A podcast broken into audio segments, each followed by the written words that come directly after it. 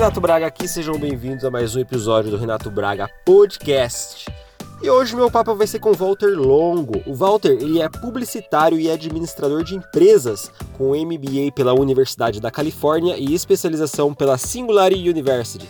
É empreendedor digital, palestrante internacional, sócio-diretor da Unimark Comunicação. Anteriormente, ele era presidente do Grupo Abril e mentor de estratégias e inovação do Grupo Newcom. Bom, pessoal, lembrando aí que nós temos o canal do Apoia-se para você nos ajudar a manter esse podcast no ar. Basta você acessar o site renatobragapodcast.com.br, procurar o link do Apoia-se, clicar lá e fazer a sua doação. A sua doação vai nos ajudar aí a manter os servidores desse podcast no ar, ok? Bom, pessoal, sem mais delongas, bora lá pro talk.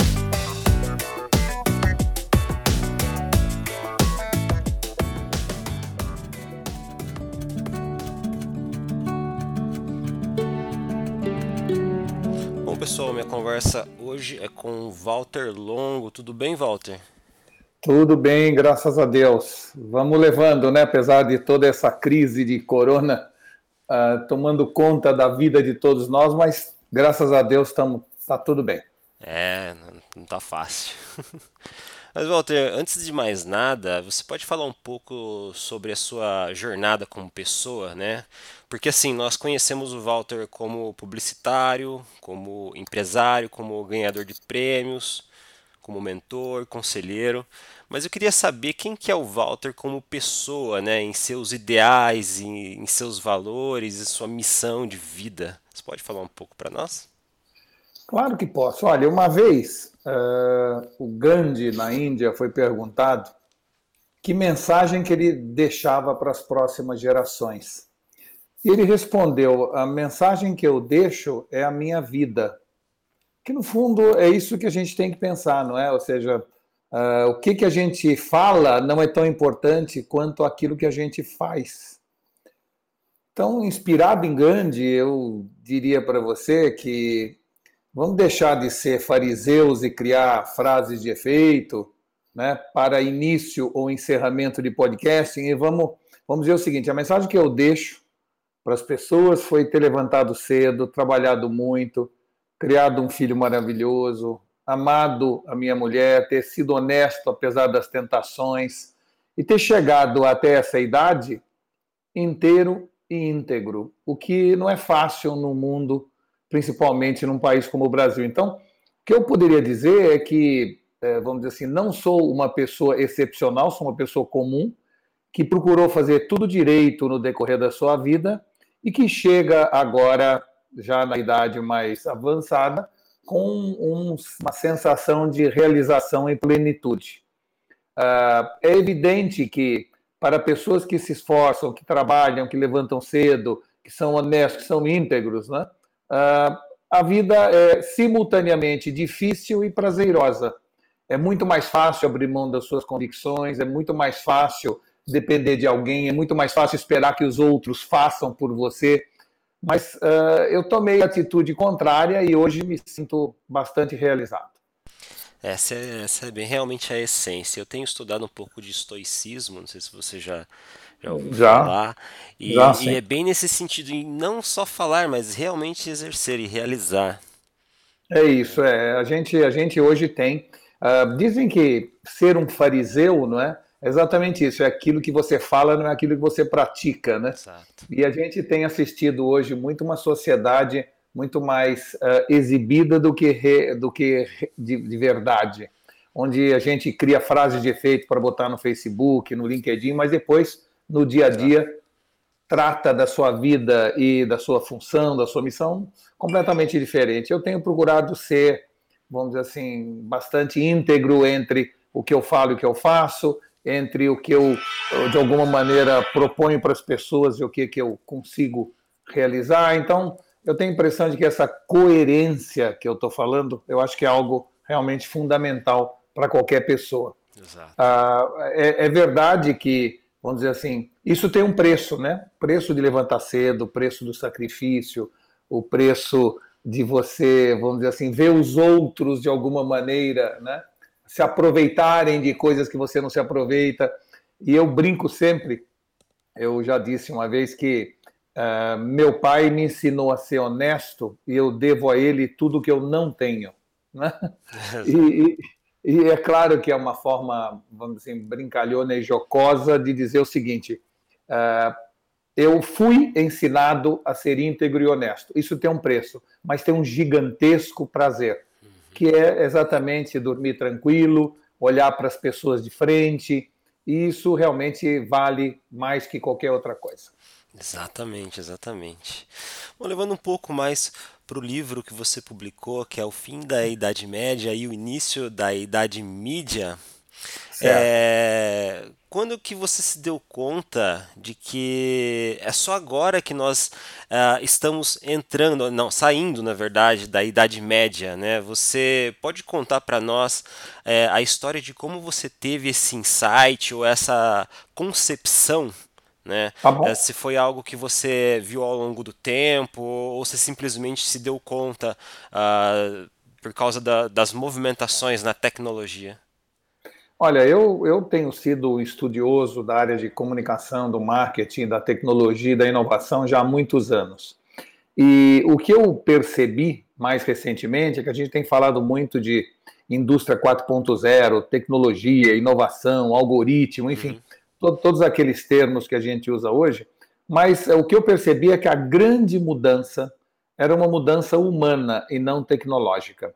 Então, fui procurar entender o que estava acontecendo de interessante na sociedade e não apenas na tecnologia.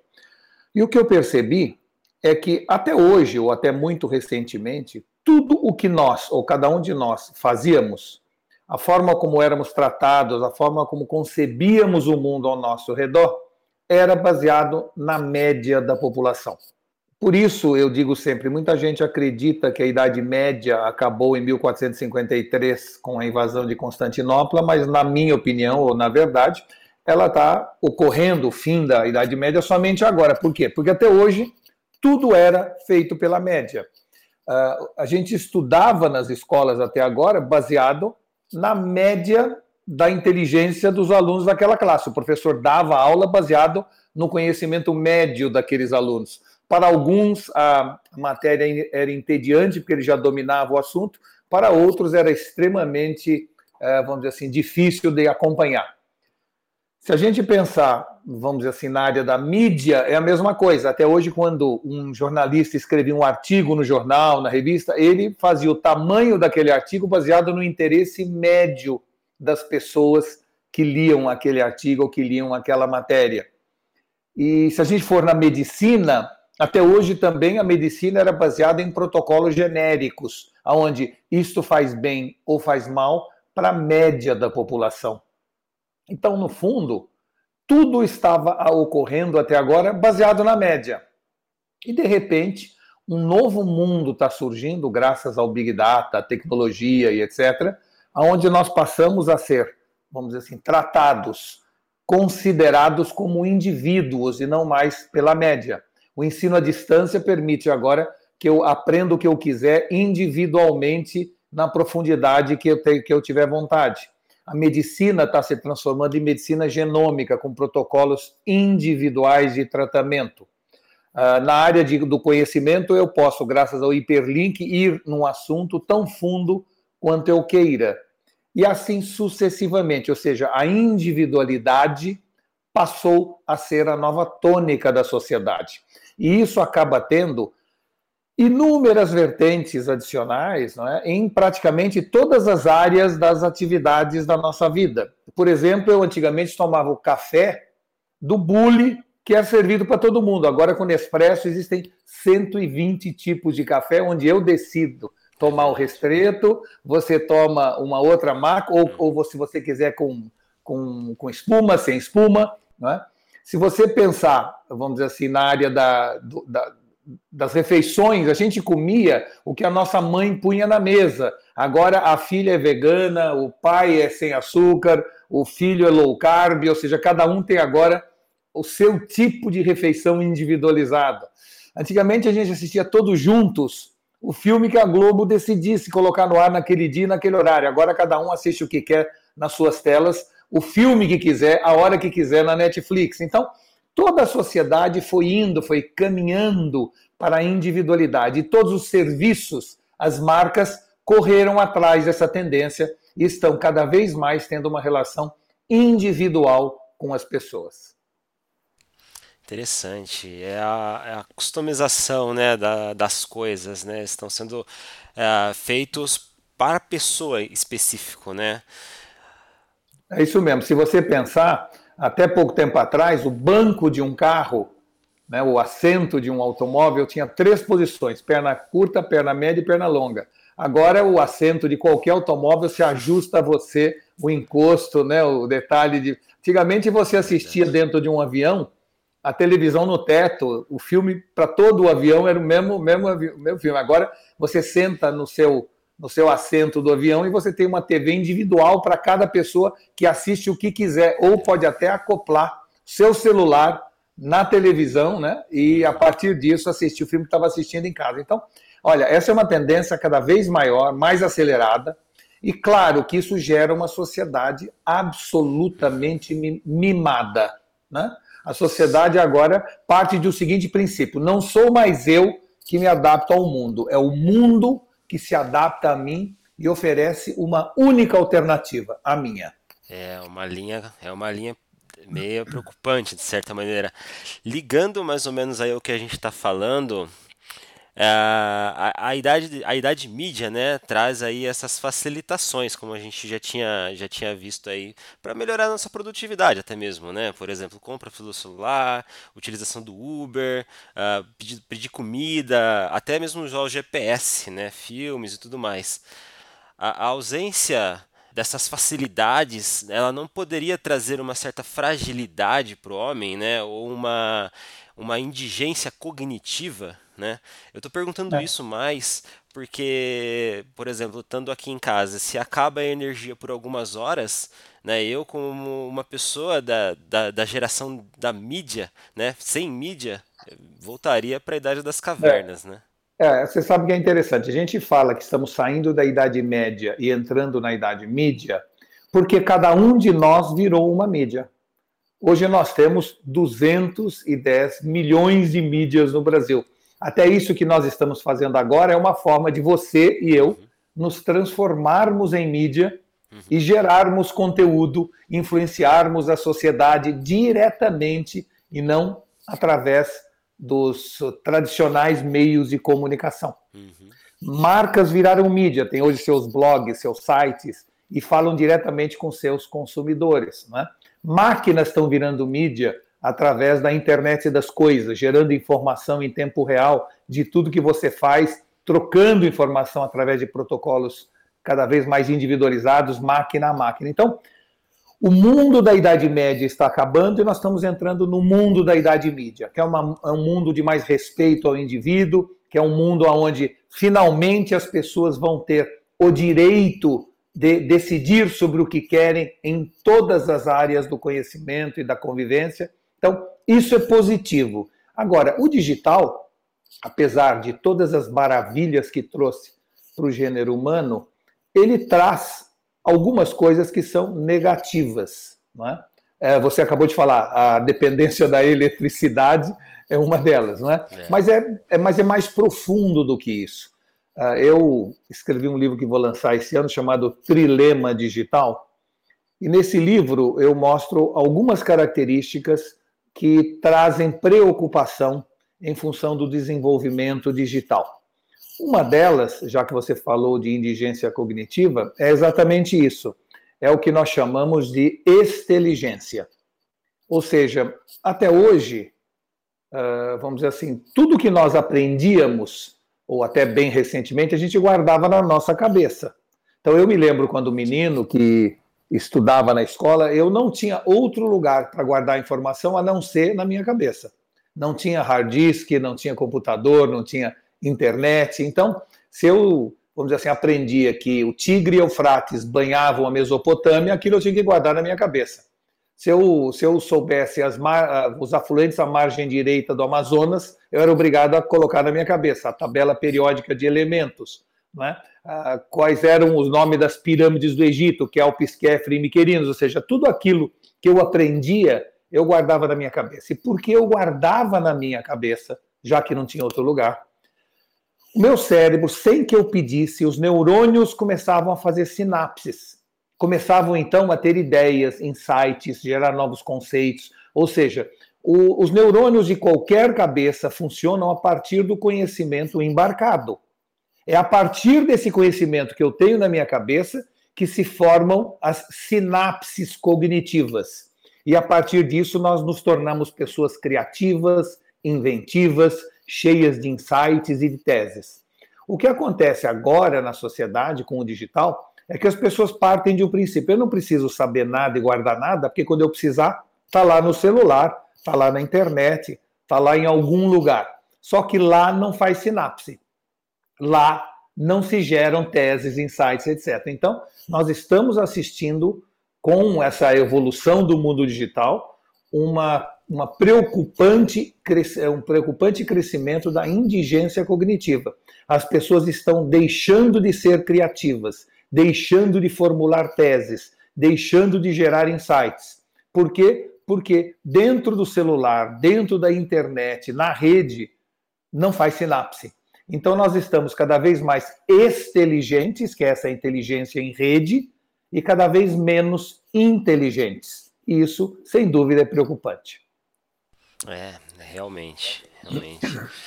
E agora falando um pouco sobre o Big Data, né, que é, de certa forma, o, o gigante que tem sido alimentado né, no, na idade da mídia, né? É, pelo uhum. que eu tenho acompanhado, é, quase tudo que nós fazemos hoje no dia a dia gera dados, né? Desde assistir um filme no Netflix, fazer compra, né? você vai no Pão de Açúcar lá, coloca o seu CPF, tum, tá lá tudo que você comprou. Pesquisas na internet, né, e nem precisa falar né, as redes sociais, né, que já também tem uma rastreabilidade enorme sobre nós. E tudo isso hoje é, é usado para gerar é, experiências customizadas, né, algo específico para mim. E ao seu ver, né, qual que é o futuro Uh, do uso dessas informações. Assim, nós já temos usado, isso já tem de certa maneira nos surpreendido. O que, que vem pela frente aí, ao seu ver?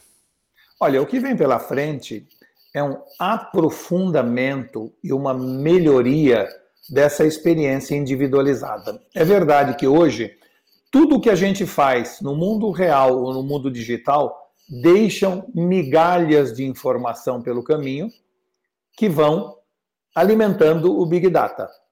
Na verdade, os algoritmos, eles são um pouco, vamos dizer assim, como Sherlock Holmes. Eles descobrem inferências que são imperceptíveis ao olhar ou ao pensamento humano. Eles são capazes de, a partir dos likes que você dá no Facebook, ou da sua preferência por leitura deste ou daquele livro, ou dos filmes que você assiste, ou das músicas que você gosta, ele é capaz de definir muito a sua personalidade, o seu viés político, a sua preferência sexual, ou seja, ele vai tirando informações aparentemente invisíveis a partir disso. Por isso ele é tão competente nisso que faz. A partir dessas informações, tudo o que vier para você nesse processo de relação e de comunicação com marcas, com produtos, com mídia, passa a ser customizado.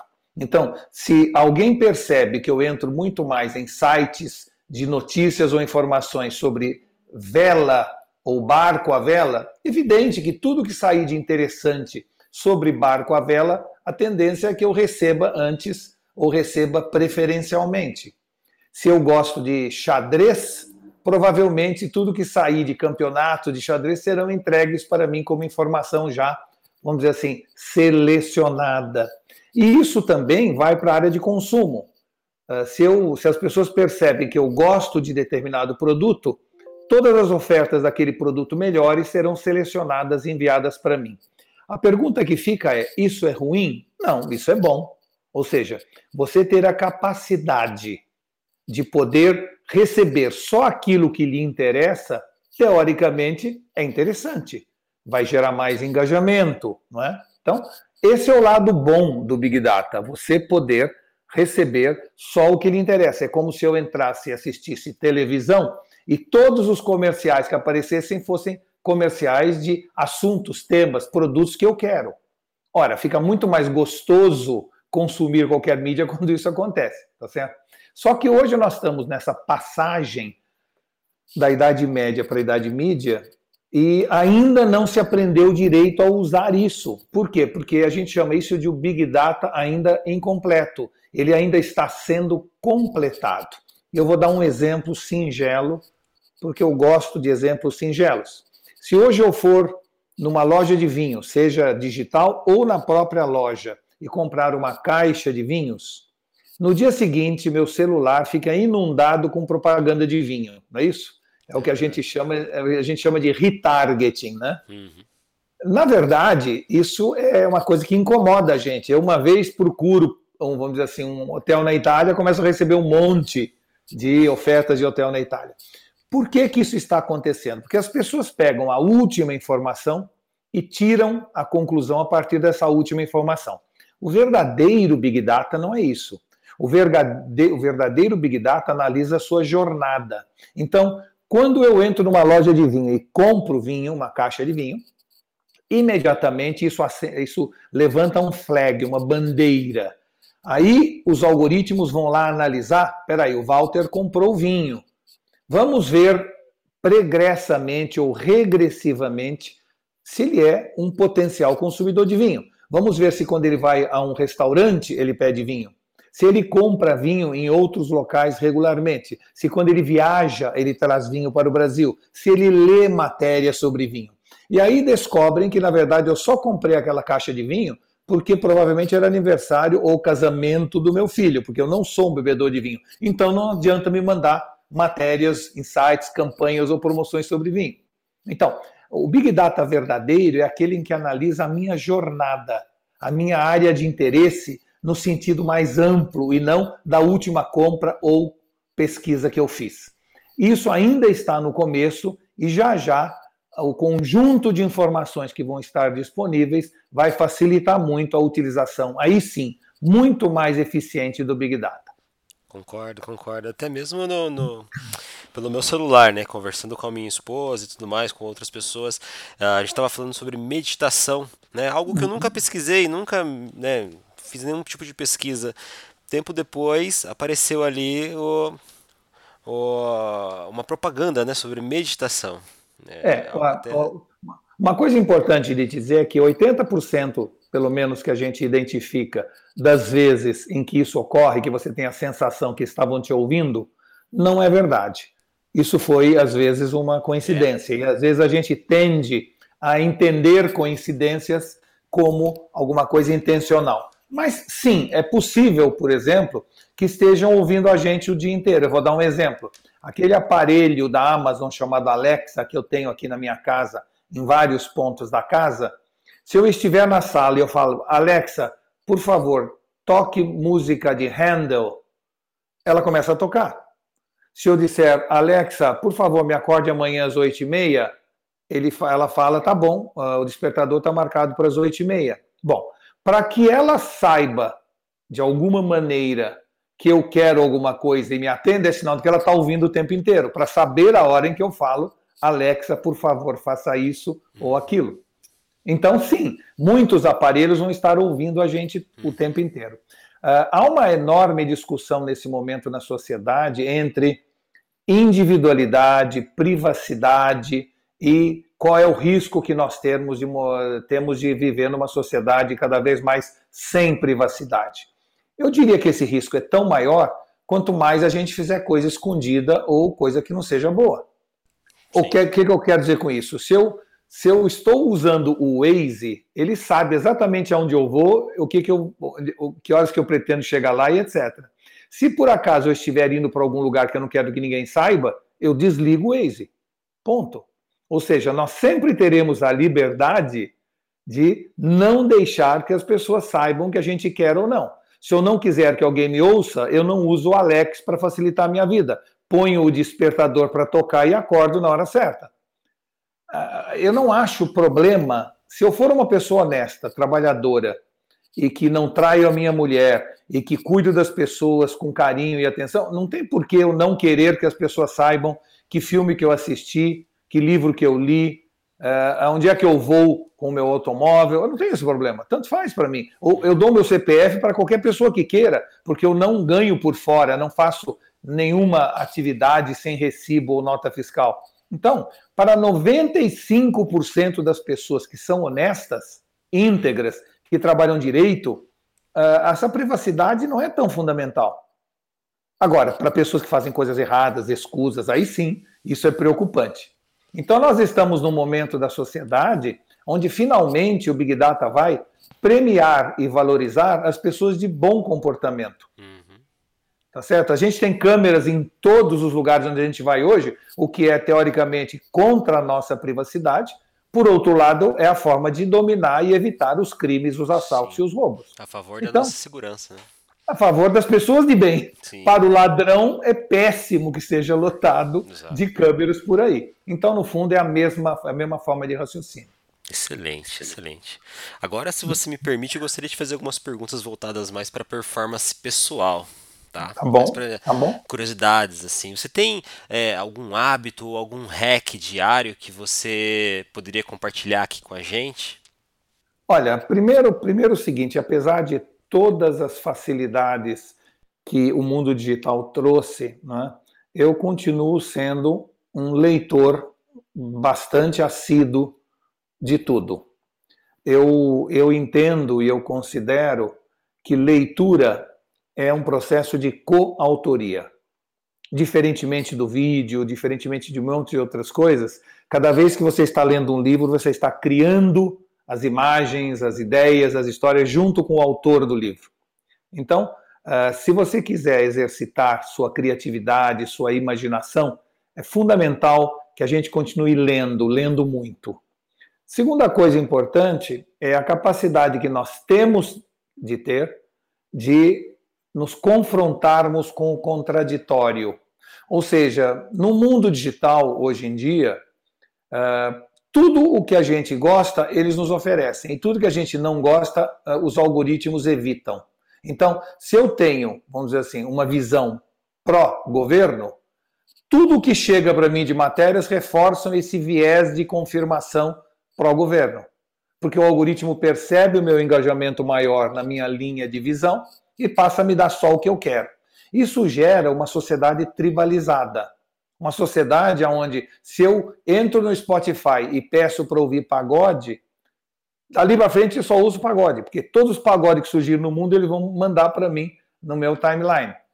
O que, que isso significa? Significa que nós temos, no fundo, que evitar isso e irmos ouvir coisas que a gente não ouviria normalmente, irmos ler coisas que não, não vamos dizer assim, que vão contra a nossa linha de raciocínio, porque só assim a gente forma juízo de valor.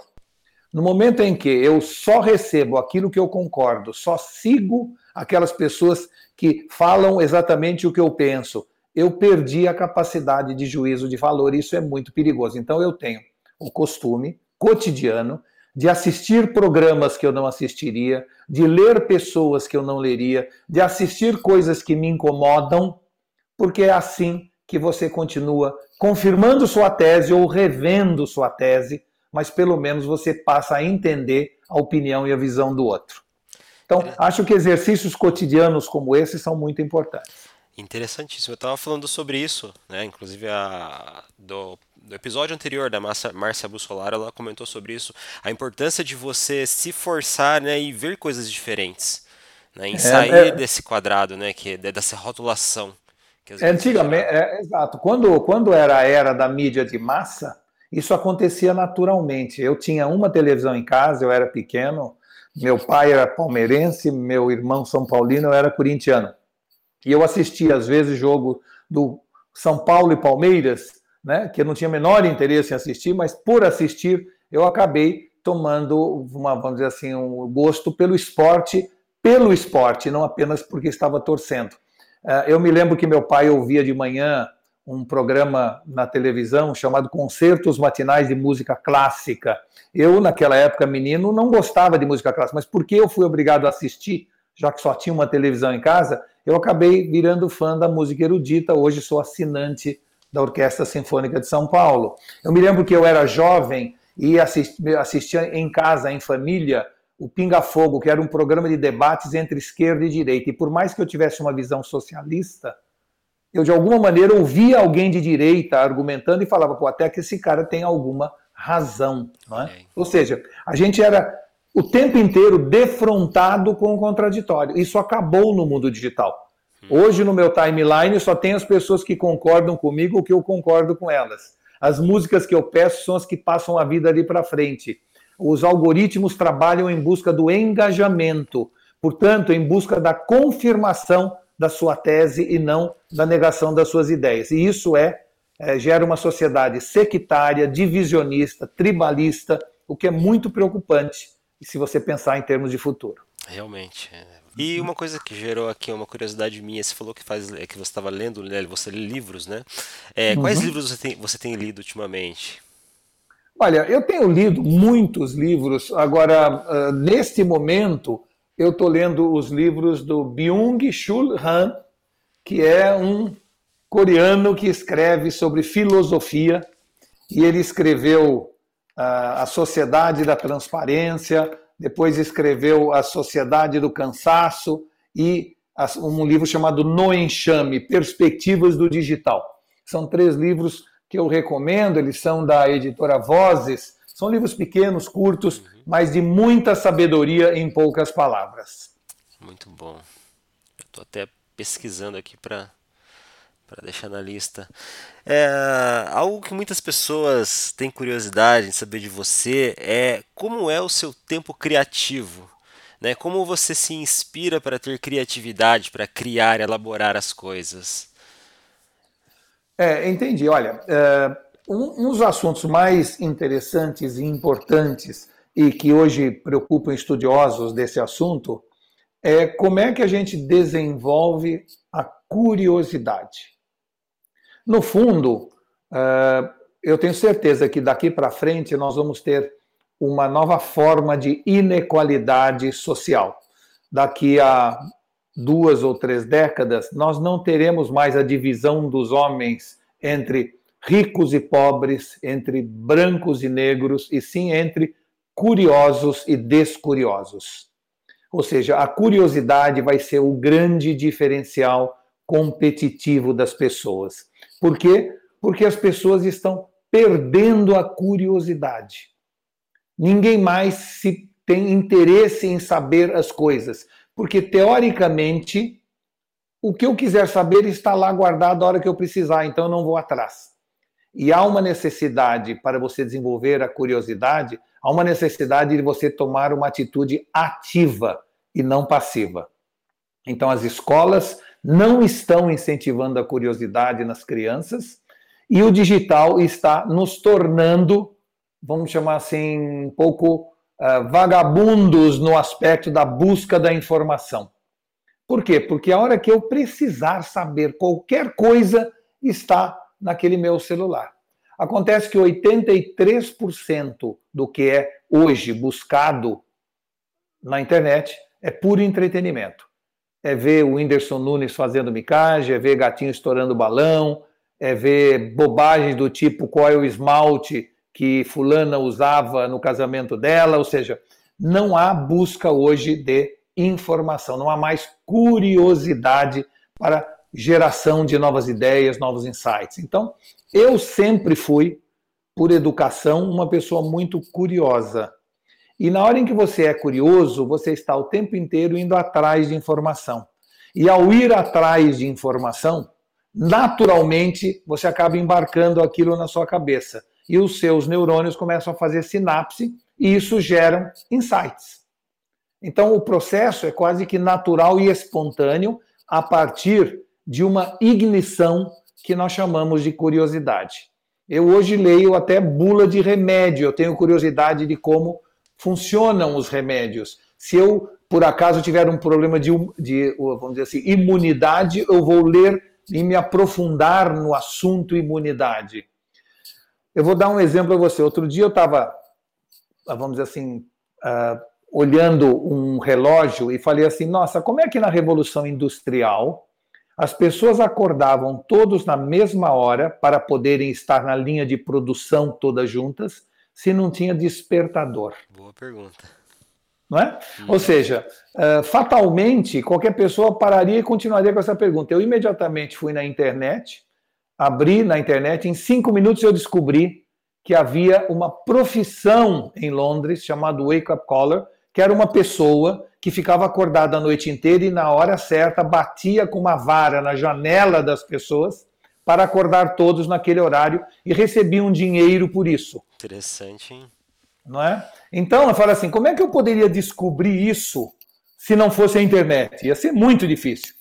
Mas, por outro lado, vamos dizer assim, foi porque eu fui curioso que eu recebi essa informação e, portanto, ela passou a fazer parte, a parte do meu conhecimento embarcado na minha cabeça.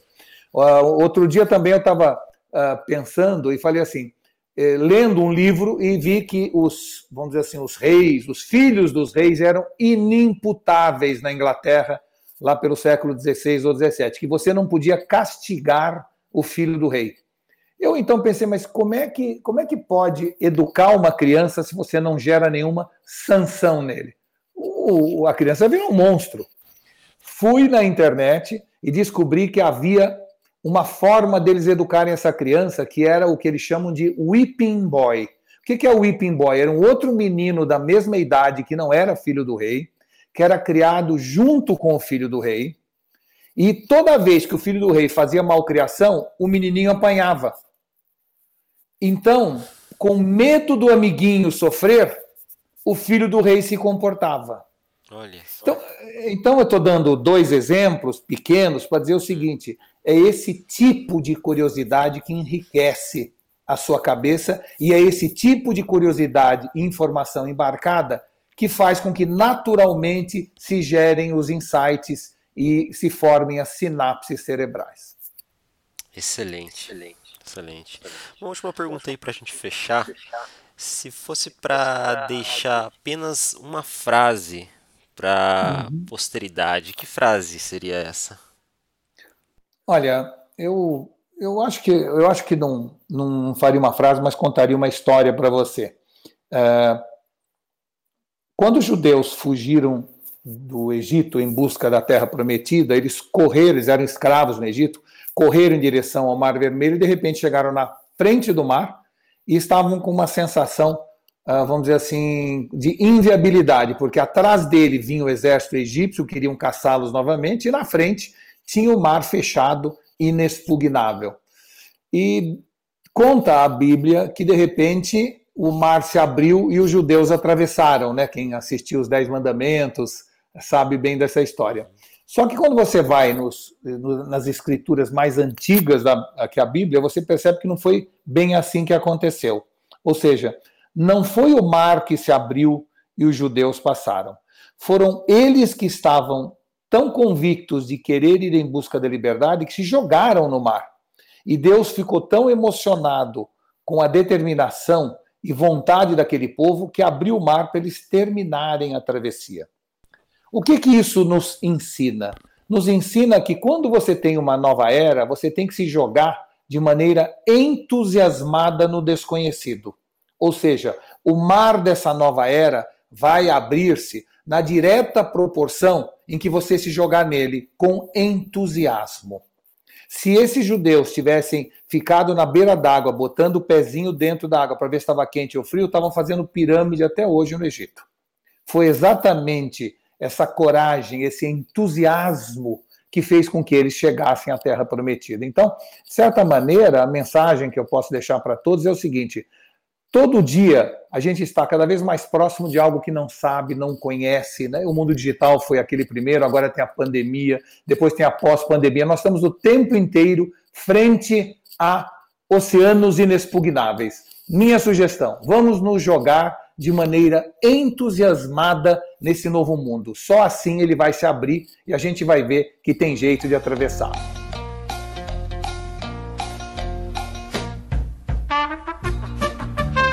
Pessoal, Walter Longo. Walter, muito obrigado pela oportunidade que eu estou tendo aqui de, de conhecer um pouco mais sobre você, sobre a forma de como você vê o mundo e como você tem uh, transparecido isso para as pessoas. Eu estou muito grato pela, por essa oportunidade, tá?